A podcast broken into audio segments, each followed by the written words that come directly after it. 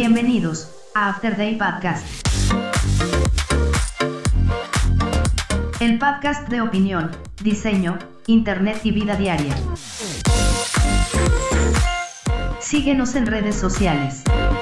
Twitter e Instagram, arroba After Day Podcast. Facebook.com, diagonal, After Day Podcast.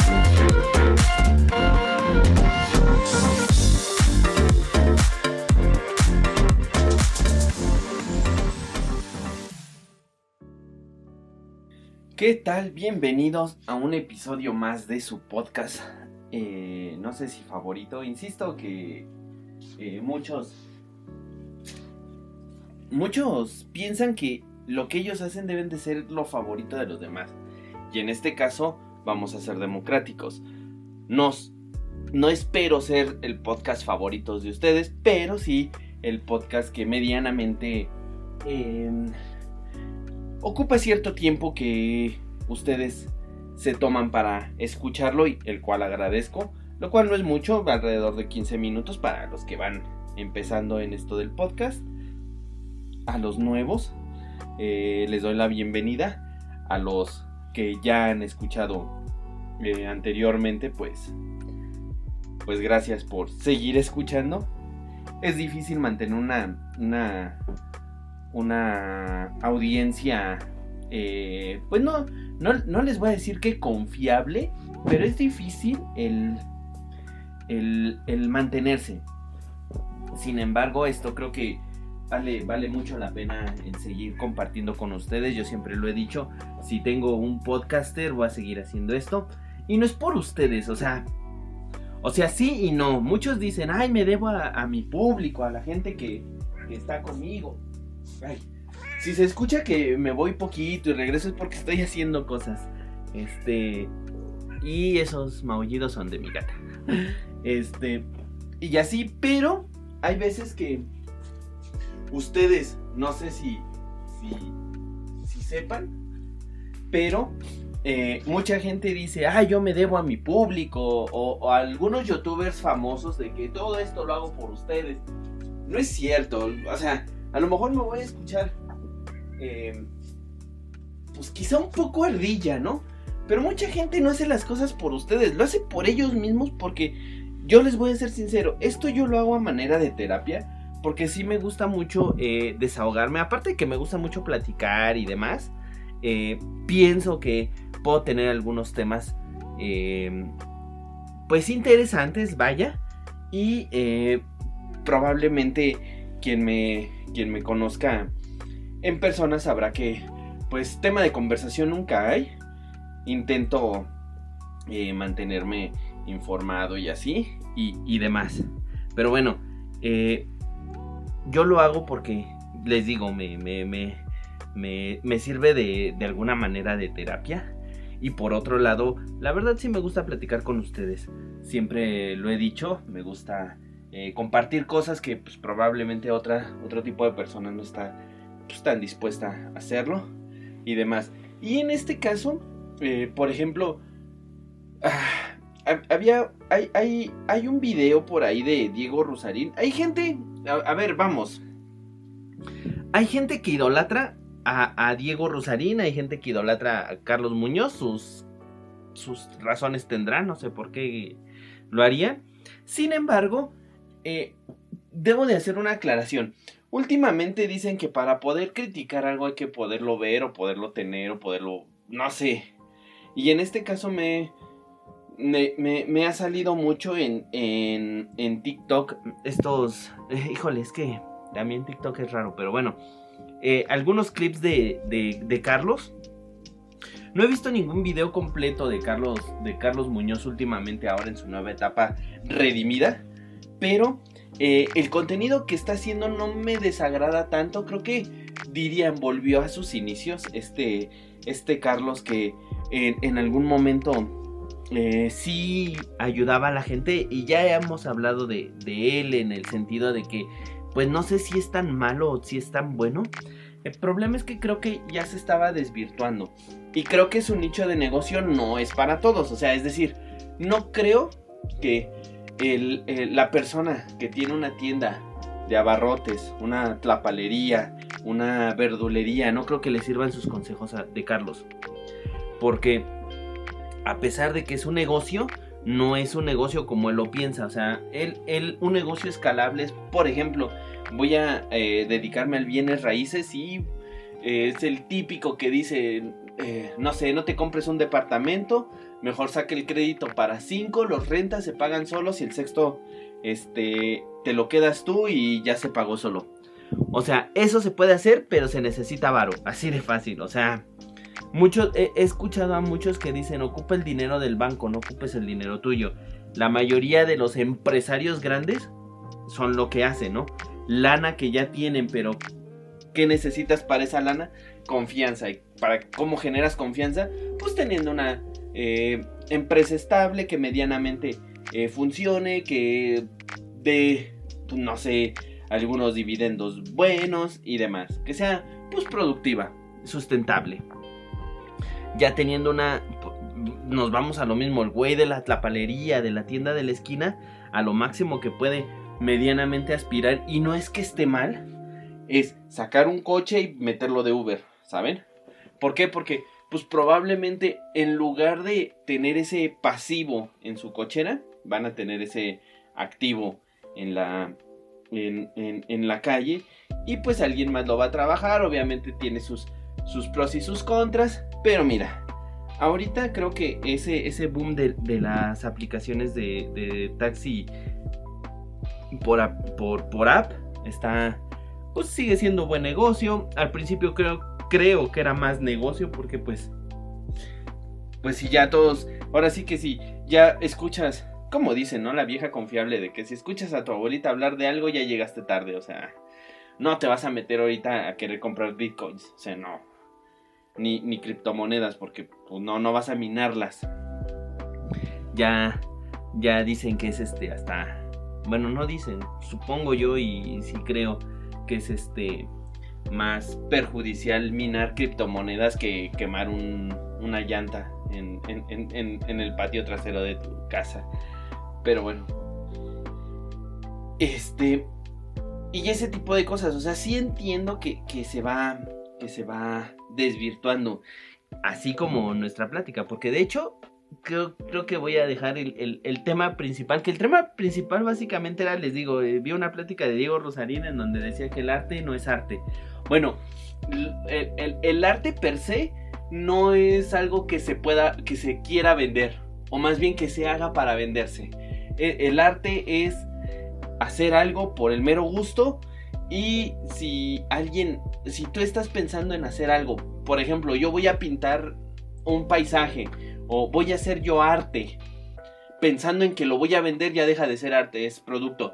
Si no quién sabe, y también no manchen, o sea, no idolatro a Rosarín, coincido con alguna de sus ideas, como toda la gente puede hacerlo, pero ay, Internet y sus extremidades, que o amas o odias, o sea, espérate, hay una escala de grises y también hay una paleta de colores que vamos a, a, poder eh, ver, pero también no sean extremistas, o sea, gente neta, diría mi abuela, agarra lo bueno, no lo malo. Rosarín tiene muchas cosas malas como el día, bueno, no, no malas, sino quizá cosas equívocas. No tiene todo el conocimiento del mundo y supongo que tampoco pretende, pretende tenerlo. Probablemente sí, pero no lo va a hacer. O sea, seamos, seamos sinceros. Es, es, humano, vaya, no, no, no es una, no es una deidad. Y eso es lo que probablemente la gente quizás se lo reprocha o no se lo reprocha o no sé cómo, cómo funciona la vida para estas personas. Pero hay gente que o amas a Diego, o sea, literal es, es... Tú no puedes decir que simpatizas con el pensamiento de Diego porque ya lo amas, ya lo idolatras, ya le besas las patas. Pero tampoco puedes decir, oye, pues también no, me gusta porque hay gente bien hate que dice, ah, entonces si no amas a Diego, amas a Carlos. O sea, no, espérate. Para empezar, esa rivalidad la hicieron la gente en internet. Porque sí hubo un debate en donde ya todos sabemos que le dio una eh, repasada en términos coloquiales, por así decirlo. Esa, esa entrevista debería de estar en cualquier sitio porno porque sí abusó. Ahí sí yo creo que, que, que, que, queda el término de abuso verbal. Sí le dio su repasada. Sin embargo, creo que ustedes también se meten en, la cabeza de que ahora es Diego contra Carlos, ¿no? Ahora es él contra el otro. Ahora esto, ahora el otro. No, espérenme. O sea, sí probablemente pueda ser que tengan diferentes ideas. Probablemente ustedes se hagan la chaqueta mental de... Es que se odian porque este, tienen ideas diferentes. A ver, no, espérate. Todos tenemos ideas diferentes. Y les va un ejemplo claro y quizá que, que ustedes van a decir sus papás y ustedes cuando, si es que ustedes son adolescentes o fueron adolescentes, ustedes no odiaban a sus papás, pero pues estaban en contra de algunas decisiones que tomaban sobre su persona y obviamente un adolescente es pendejo, así de fácil. Y lo único que nos piden nuestros papás pues es no ser pendejos, porque pues nosotros lo somos.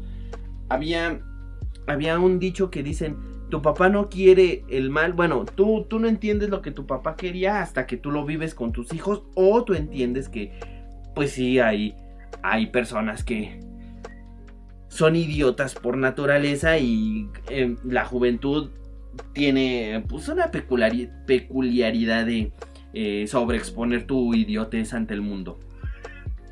Hay, hay este pues no sé si haya estudios o demás, pero pues creo que la experiencia misma, si ustedes son, son adolescentes, insisto, no van a entender ahorita todavía eso, sus papás sí los, los odian y quieren que no salgan y demás, o siempre van en contra de todo y su rebeldía, este, no sé, su, su, su, rebeldía de voy a hacer lo que yo quiera porque tengo 16 años y ya conozco la vida, nada, también pendejos.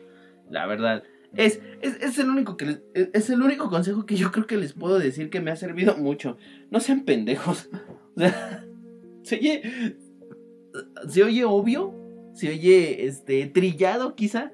Pero neta, no lo sean. No lo sean. Escuchen a sus padres. Por, por, por. No sé. Por poquito. Pero es. O sea. La vida es eso. Escuchar a las personas y después tomar una decisión sobre ellas. Normalmente los papás nunca les van a decir, ah, sí, ve, este, ponte pedo y demás, porque sigue siendo una idiotez. O sea, el abuso de sustancias sigue siendo una idiotez. No digo que no las consuman, consumanlas. O sea, métanse hasta los dedos si quieren, pero no es como que lo más confiable, vaya.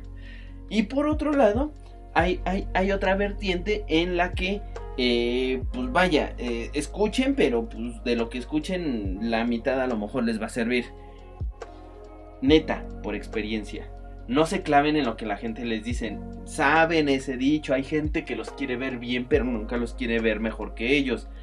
Acaba de pasar este, eh, probablemente en mi círculo cercano, en donde conozco a alguien que, que, que ascendieron en el trabajo lo cual me, me, da mucho gusto.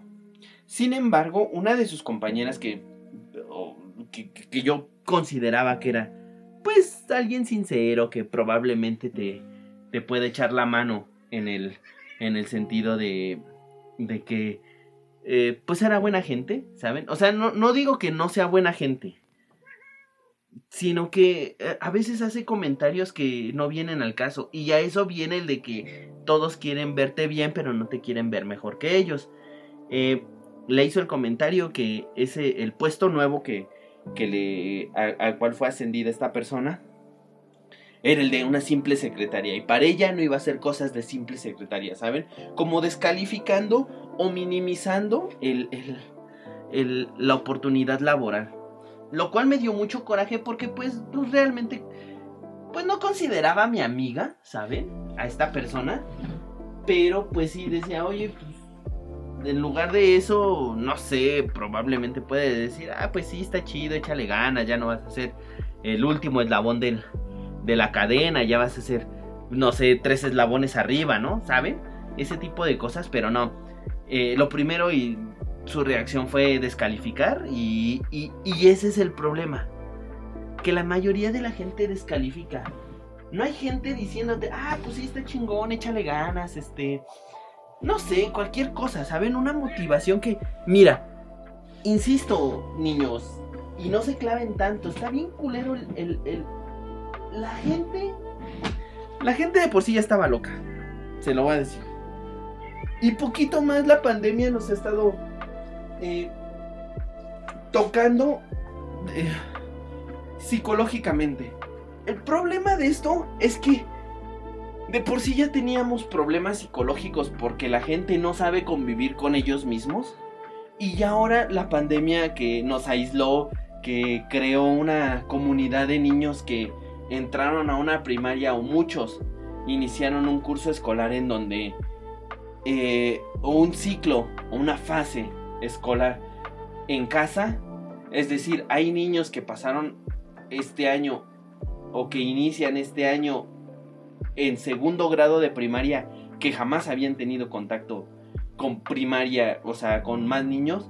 Niños que iniciaron el, kinder o el, el preescolar sin tener contacto alguno y los aisló más.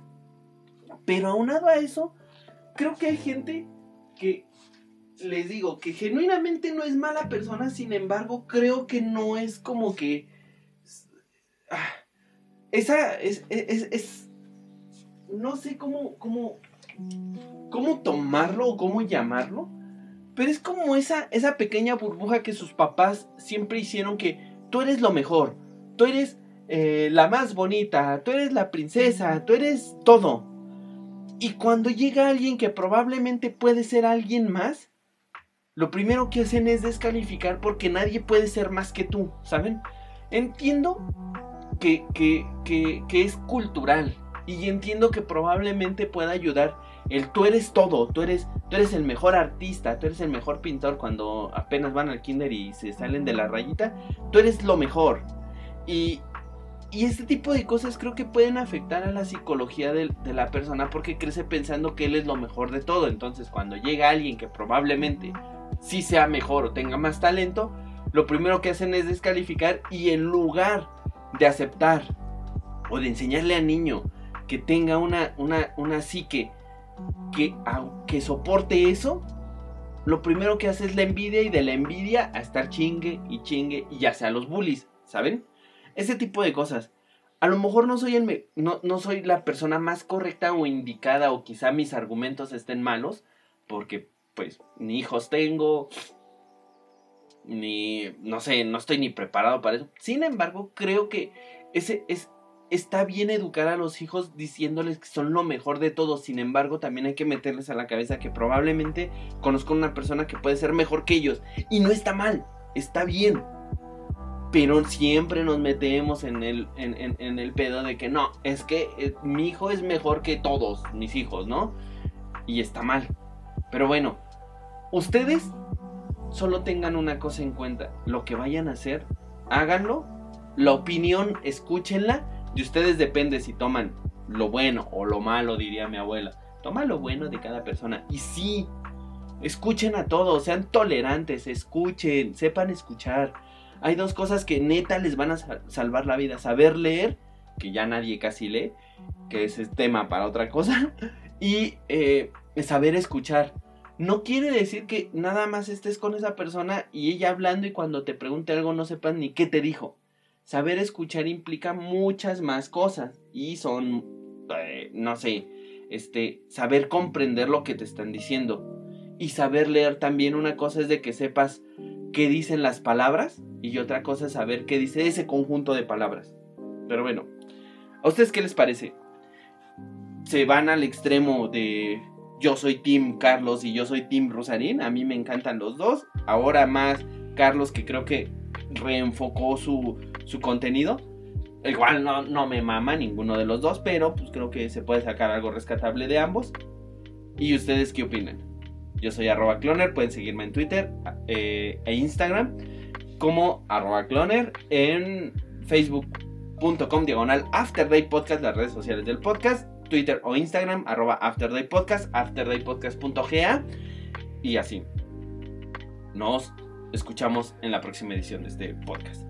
Hasta la próxima. Bye.